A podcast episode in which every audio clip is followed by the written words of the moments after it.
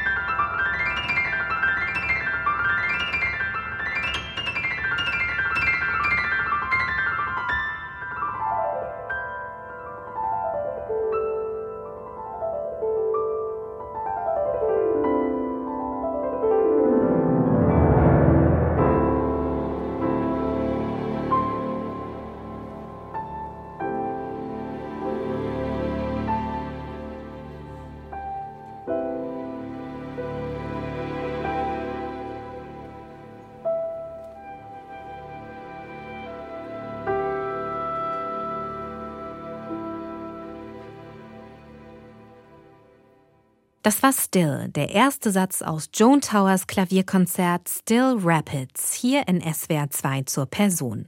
Es spielten Blair Macmillan Klavier und das Albany Symphony Orchestra unter der Leitung von David Allen Miller. Die New York Times zählt Joan Tower zu den erfolgreichsten Komponistinnen unserer Zeit. Sie ist Mitglied der American Academy of Arts and Letters. Denn seit über 60 Jahren prägt Joan Tower die amerikanische Orchesterlandschaft wie keine zweite. Sie schreibt Auftragswerke für renommierte Orchester, darunter das St. Louis Symphony Orchestra und für Kammermusikformationen wie dem Tokyo String Quartet. Neben drei Grammys erhält Joan Tower als erste Frau 1990 sogar den berühmten Grammy Award für Komposition. Und damit nicht genug. Die Vereinigung aller amerikanischen Orchester verleiht ihr 2019 ihre höchste Auszeichnung, den Gold Baton, den goldenen Taktstock. Doch in Deutschland ist die Schülerin von Otto Luning, Wladimir Osaczewski und Jack Beeson immer noch ein Geheimtipp.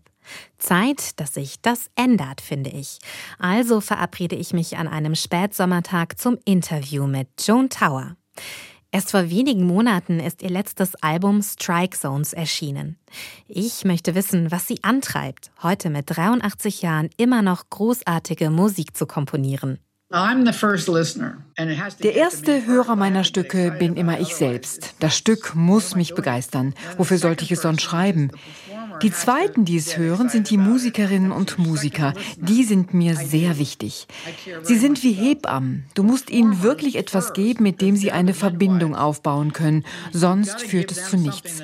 Dann erst hört es dein Publikum. Das ist ein ganz schön schwerer Brocken an Kommunikation. Aber es muss dir am Herzen liegen.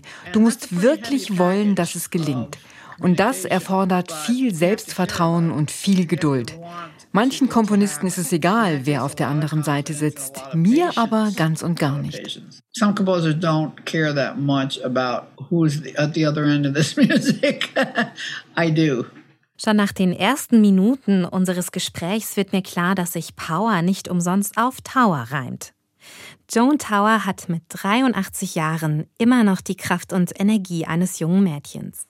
Ihre leicht gelockten braunen Haare trägt sie kurz. Den schwarzen Hosenanzug, den sie auf vielen Fotos anhat, hat sie inzwischen gegen eine rosafarbene Bluse getauscht. Ihre gute Laune ist ansteckend, ihr Gesicht übersät mit Lachfalten. Für Joan Tower ist es immer noch keine Selbstverständlichkeit, als zeitgenössische Komponistin heute so anerkannt zu sein. Für mich ist das alles immer noch unglaublich. Es gibt dieses Buch The Grout History of Western Music von Donald J. Grout. Das war ein ganz wichtiges englischsprachiges Lehrbuch für Musikstudentinnen und Musikstudenten. Das mussten alle lesen. Und ich bin dann irgendwie in dieses Buch geraten. Und ich war einfach nur verblüfft. Aber das Verrückteste ist für mich bis heute Folgendes. Kennst du die Fernsehshow Jeopardy? Mein Bruder ist mit einem schweren Schlaganfall in einem Pflegeheim gewesen und war halbseitig gelähmt und an viele Maschinen angeschlossen. Alles, was er tun konnte, waren ein paar Übungen und ihm wurde vorgelesen. Aber den Rest seiner Zeit sah er eben fern. Und seine Lieblingssendung war Jeopardy. Da musst du triviale Fragen stellen zu den passenden Antworten. Je trivialer sie sind, umso mehr Geld bekommst du. Er war ziemlich gut darin und er hat versucht, mich dazu zu bringen, es auch mal anzuschauen. Aber ich war so dumm.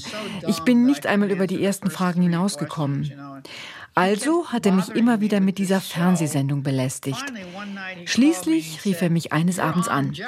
Du bist bei Jeopardy dabei. Und ich sagte, George, du treibst es wirklich viel zu weit. Nein, du bist in der Show, sagte er dann. Der Name ist in der Show. Und ich sagte, auf keinen Fall, das kann nicht wahr sein. Aber natürlich war ich dabei. Ich war in der Sendung. Sie hatten als Antwort, zu der man eine passende Frage suchen sollte, Aaron Copelands Fanfare for the Common Man. Die passende Frage war natürlich, welche Komposition diente Joan Tower als Modellvorlage für die Fanfare for the Uncommon Woman? Es war eine 750-Dollar-Frage. Mein Bruder dachte danach, ich könne über Wasser laufen Und meine Studentinnen und Studenten haben mich am nächsten Tag angesprochen. Wissen Sie, dass Sie gestern Abend bei Jeopardy waren? Ich habe dann gesagt, ja, das gibt's doch nicht. My students came in the next day. They said, Do you know you were on Jeopardy last night? I'm like, No way.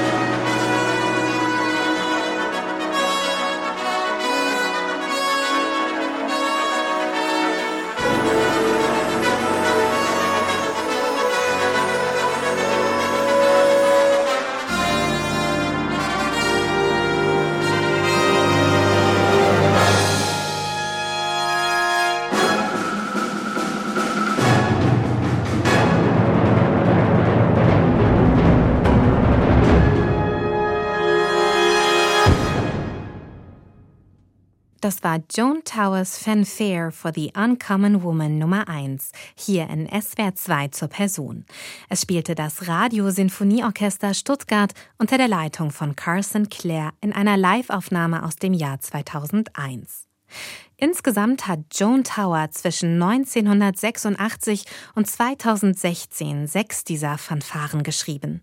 Fast alle sind Auftragswerke großer amerikanischer Sinfonieorchester, Musikfestivals oder wichtiger Institutionen wie zum Beispiel der Carnegie Hall. Die einzelnen Stücke dieser Serie stehen jedoch nicht für sich allein. Joan Tower stellt sie in einen weitaus größeren Rahmen. Die Fanfaren sind ein feministisches Bekenntnis. Sie sind eine Überschreibung, ein Gegenstück zu der Fanfare for the Common Man, der Fanfare für den einfachen Mann. Sie hat einst der große amerikanische Komponist Aaron Copland nach dem Zweiten Weltkrieg geschrieben. Tower widmet ihre Fanfaren aber ganz bewusst der außergewöhnlichen Frau, der Uncommon Woman. Einer Frau, die das Abenteuer liebt und Risiken eingeht, wie sie in ihrer Widmung schreibt. Damit setzt sich Joan Tower ganz explizit für die Sichtbarkeit von Frauen in der Musikgeschichte ein. So I didn't have role models. I didn't have when I was going to school. Ich hatte keine Vorbilder. Ich hatte sie einfach nicht. Als ich zur Schule ging, gab es kein weibliches Rollenmodell. Ich habe viel Klaviermusik in meiner Kindheit und Jugend gespielt. Aber das einzige Stück, das ich von einer Komponistin gespielt habe, war von Cécile Chaminade. Ich wusste aber damals nicht, dass sie eine Frau war, denn man schrieb ihren Vornamen nie aus, man nannte sie nur C. Chaminade. In meiner Kindheit und Jugend habe ich also nie bewusst ein Stück einer Komponistin gespielt. Dafür jedoch sehr viele von männlichen Größen, von Beethoven und Chopin. Und als ich dann an die Columbia ging, um meinen Doktor zu machen, habe ich all diese Musikgeschichtsbücher durchgeackert. Frauen wurden darin nur am Rande erwähnt. Die meisten von ihnen als die Schwestern oder Ehefrauen eines anderen berühmten Komponisten. Clara Schumann, Fanny Mendelssohn. Die einzige, bei der es sich etwas anders verhielt, war Hildegard von Bingen. Sie war zwar nicht mit einem Mann verheiratet, aber dafür mit der Kirche und hatte einen enormen Einfluss. Sie war die große Ausnahme. Aber ansonsten hatten Frauen in diesen riesigen Wälzern über die Geschichte der Renaissance-Musik oder der romantischen Musik nichts verloren. Dabei ist die Rolle von Frauen in der Musikgeschichte so faszinierend. Aber mir selbst wurde das Gender-Problem erst bewusst, als ich mich wirklich damit wissenschaftlich auseinandergesetzt habe. Und dann kam endlich Nancy Reich, die eine seriöse Biografie über Clara Schumann geschrieben hat. Bei ihr habe ich dann einen Kurs belegt. Und dann habe ich langsam eine Idee davon bekommen, wie Frauen in der Geschichte oftmals behandelt wurden. Und plötzlich hatte ich eine andere Vorstellung davon, wer ich überhaupt in dieser ganzen Gemengelage sein könnte. Suddenly I had a different take on who I was in that whole lineup. Also engagiert sich Joan Tower für Frauen in der Musik. Sie tritt zum Beispiel als Gutachterin auf. Als Tower für das National Endowment for the Arts arbeitet, der gemeinnützigen Einrichtung zur Förderung der Künste, kommt sie allerdings zu überraschenden Einsichten.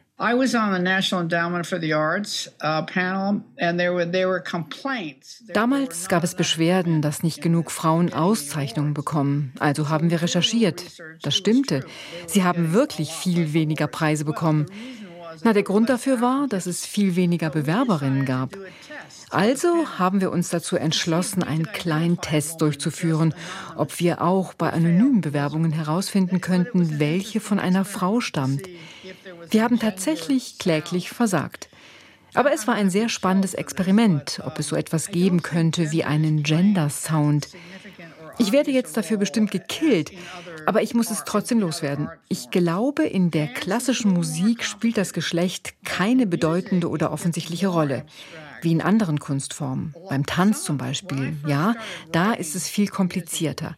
In der klassischen Musik ist alles wesentlich abstrakter. Aber als ich angefangen habe zu komponieren, haben die Leute tatsächlich gesagt, du schreibst aber wie ein Mann, weil meine Musik sehr dramatisch werden kann und sehr laut. Und eine Frau sollte das nicht tun. Ihr wird es nicht zugestanden, laut und dramatisch zu sein. Aber diese Aussage, du komponierst wie ein Mann, hat mich sehr in Verlegenheit gebracht damals. Und ich weiß bis heute nicht genau, warum.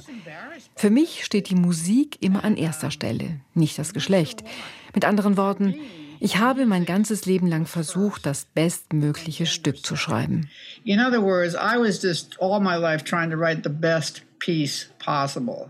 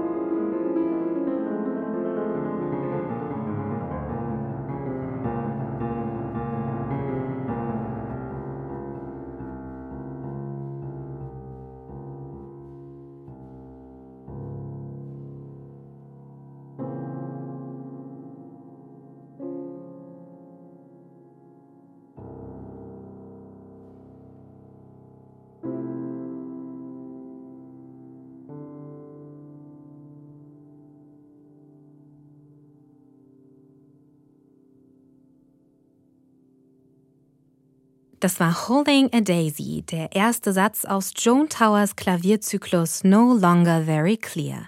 Es spielte Ursula Oppens hier in SWR 2 zur Person.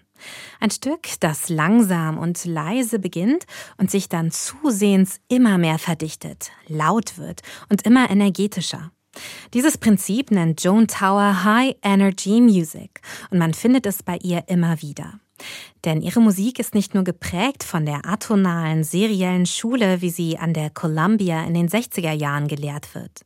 Towers Musik lebt auch von ihrem Gespür für Rhythmus, das sie bereits in ihrer Kindheit entwickelt. Ihr Vater ist Mineraloge, ein Bergbauwissenschaftler, der Ende der 40er Jahre mit der Familie nach Bolivien auswandert. I grew up in South America. Ich hatte auch klassischen Klavierunterricht in Südamerika, aber ich habe den ganzen Tag mit meinem Kindermädchen verbracht. Sie gehörte zum Volk der Inka und wir sind immer zusammen auf ihren Festen gewesen. Wir haben getanzt und sie haben mir dort Percussion-Instrumente in die Hand gedrückt. Somit habe ich ein feines Gespür entwickelt für den Takt, für den Rhythmus. Und das ist wirklich etwas, das einem in Fleisch und Blut übergeht. In meiner Musik geht es deshalb in erster Linie immer um Rhythmus. Und das hat alles damals in Südamerika seinen Anfang genommen. Uh,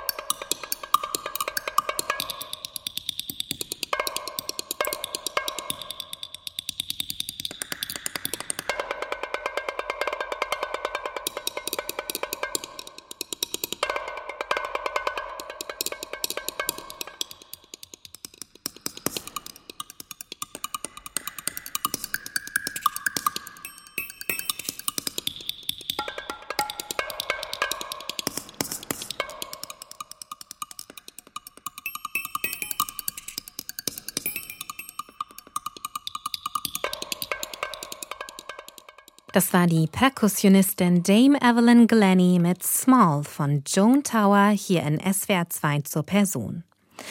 Als Joan Towers Vater an Tuberkulose erkrankt, kehrt die Familie aus Südamerika wieder in die USA zurück.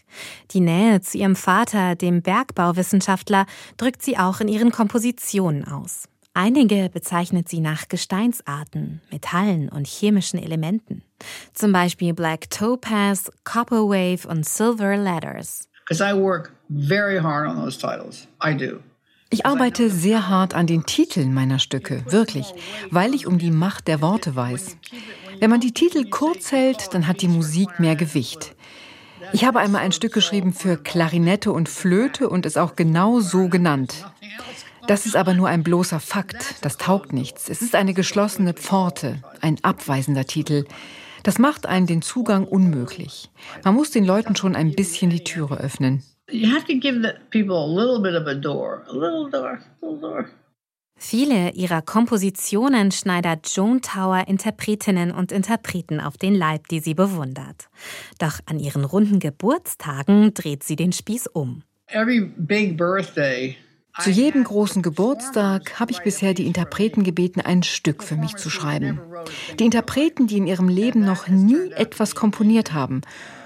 Und das hat sich als erstaunlicher Coup herausgestellt. Sie haben alle wild um sich geschlagen und geschrien, warum zwingst du mich, das zu tun? Das ist viel zu anstrengend. Es ist ein ständiges Gemecker. Es ist doch nur ein Geburtstagsstück. Warum machst du eine so große Sache daraus? Sie schreien, Joan, begnadige mich, das ist viel zu anstrengend. Ich lasse dich nicht vom Haken. Ich habe drei Stücke für dich geschrieben, jetzt seid ihr dran. I've written three pieces for you, now you can write one for me.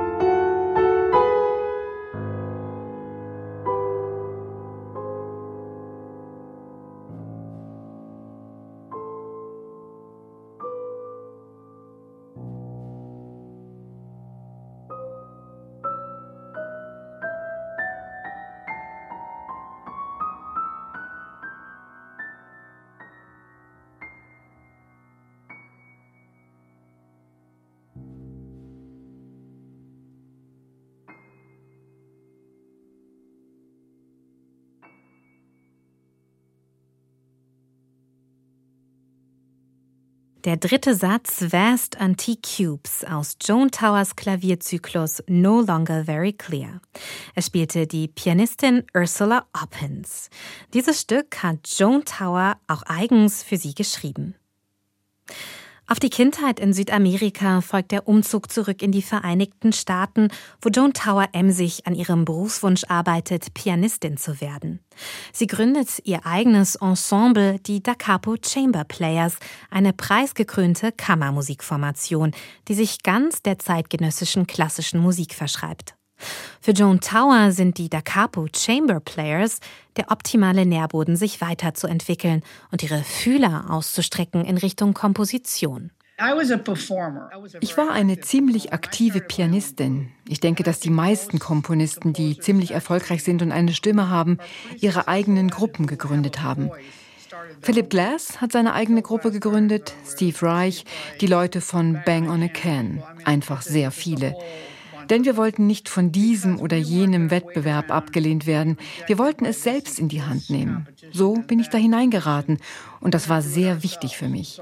Ich wollte die volle Kontrolle haben über meine Vision und ich hatte zugleich Leute, die meine Musik spielten. Joan Tower wird auch gefördert von Kolleginnen. Auf ihre Konzerte kommen Louise Talmar und Miriam Gideon. Louise Talma ist noch Schülerin von Nadia Boulanger und Isidore Philippe und die erste Frau überhaupt, die in die Academy of Arts and Letters aufgenommen wird. Miriam Gideon ist Organistin, schreibt Opern und Kammermusik und ist ebenso auf dem Weg, eine profilierte Komponistin zu werden. Die Frauen unterstützen sich gegenseitig. Louise Talma and Miriam Gideon. Louise Talma und Miriam Gideon waren beide etwa 30 oder 40 Jahre älter als ich und ich fragte Miriam, ob sie mir eine Empfehlung schreiben für ein Guggenheim Fellowship ausstellen würde. Und sie sagte, ja, das wäre mir eine große Ehre. Das Guggenheim Fellowship hat dann auch prompt geklappt. Ich kehrte also zu ihr zurück, um mich zu bedanken. Und sie bat mich dann umgekehrt, ihr auch ein Empfehlungsschreiben auszustellen. Ich habe sie gefragt, wie kann das denn sein? Ja, hat dir denn noch niemand eins ausgestellt? Sie verneinte. Ich war fassungslos. Sie war damals etwa 30 oder 40 Jahre älter als ich. Das war ein Warnschuss. Und nach und nach nahm ich immer mehr Signale dahingehend wahr. Ich war aber so unwissend zu diesem Zeitpunkt. Ich hatte dann noch gar kein Geschichtsverständnis dafür. Ich habe das alles erst viel später verstanden. Wir Frauen in der Musik haben eine wirklich schwierige Vergangenheit.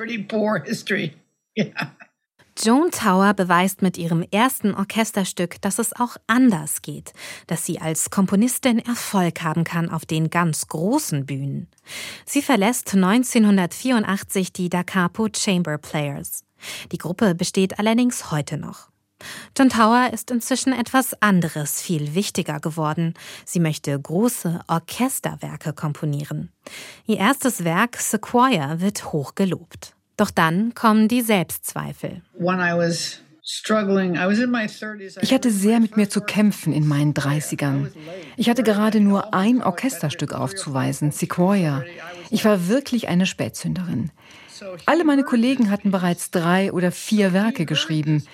Aber dann hörte der Dirigent Leonard Slatkin mein erstes Stück. Es wurde damals von dem American Composers Orchestra aufgeführt und sogar die New Yorker Philharmoniker hatten es ins Repertoire aufgenommen, was einem Wunder gleichkam. Und dann schrieb mir Slatkin einen Brief. Ich möchte, dass Sie Composer in Residence werden vom St. Louis Symphony Orchestra, was eines der bedeutendsten Orchester ist. Ich habe gedacht, er nimmt mich auf den Arm. Ich habe also zurückgeschrieben, sind Sie wirklich sicher, dass Sie sich das antun wollen? Sie haben ein gutes Stück geschrieben, sagte Slatkin, und ich werde Ihnen helfen, noch viele weitere zu schreiben. Und er hat mich nach Berlin mitgenommen, nach London, und wir sind überall zusammen in den Vereinigten Staaten gewesen. Er hat mich in die Orchesterwelt eingeführt. Joan Tower ist sich heute sicher, dass Leonard Slatkin ihr Leben entscheidend verändert hat. Ich habe so viel gelernt und ich war Composer in Residence von vier Orchestern. Zuerst St. Louis, dann Pittsburgh, es folgten Albany, dann das St. Luke's. Ich bin in dieser Orchesterwelt sehr viel herumgekommen. Sie ist keine einfache für eine lebende Komponistin. Doch Joan Tower setzt sich durch und macht sich in dieser Welt einen großen Namen. Im Jahr 2001 schließen sich viele kleinere amerikanische Orchester mit schmalem Budget zusammen. Sie wagen gemeinsam das Unmögliche ein eigenes Werk in Auftrag zu geben. Mit der Unterstützung der Vereinigung aller amerikanischen Orchester, dem National Endowment for the Arts, der Initiative Meet the Composer und der Ford Stiftung tragen sie so viel Geld zusammen, dass dies gelingt. Und sie beauftragen Joan Tower. Sie hat längst den Ruf, die wichtigste zeitgenössische Komponistin zu sein. Sie schreibt ein Stück, das sich motivisch auf Catherine Lee Bates Hymne America the Beautiful bezieht. Joan Tower nennt ihr Werk Made in America und reflektiert darin ihr Verhältnis zu ihrem Heimatland. Als ich aus Südamerika zurückkehrte, war ich unglücklich darüber, was in den USA ablief. Ich war in Südamerika sehr stolz darauf, Amerikanerin zu sein, weil wir so viel mehr Freiheiten haben. Und fast alles, was die Menschen in Bolivien nicht hatten. Die Einwohner lebten in Hütten, schliefen auf dem Boden, wuschen ihre Kleider im Fluss und sie mussten 100 Kilometer laufen, um überhaupt ein bisschen Geld verdienen zu können. Sie waren so unglaublich arm. Und als ich dann zurückkehrte, hörte ich, wie sich die Leute beschwerten über ihre Decken, dass sie nicht zu 100 Prozent aus Wolle sind. Ich dachte, Moment, worüber beschweren die sich eigentlich? Ich habe diese Geschichte früher nicht erzählt, aber ich erzähle sie jetzt. Damals wollte ich nicht, dass das Stück politisch ist. Ich wollte, dass die Menschen dieses Stück genießen, diese Spannung zwischen Zorn und Liebe. Enjoy the tension between anger and love in this piece.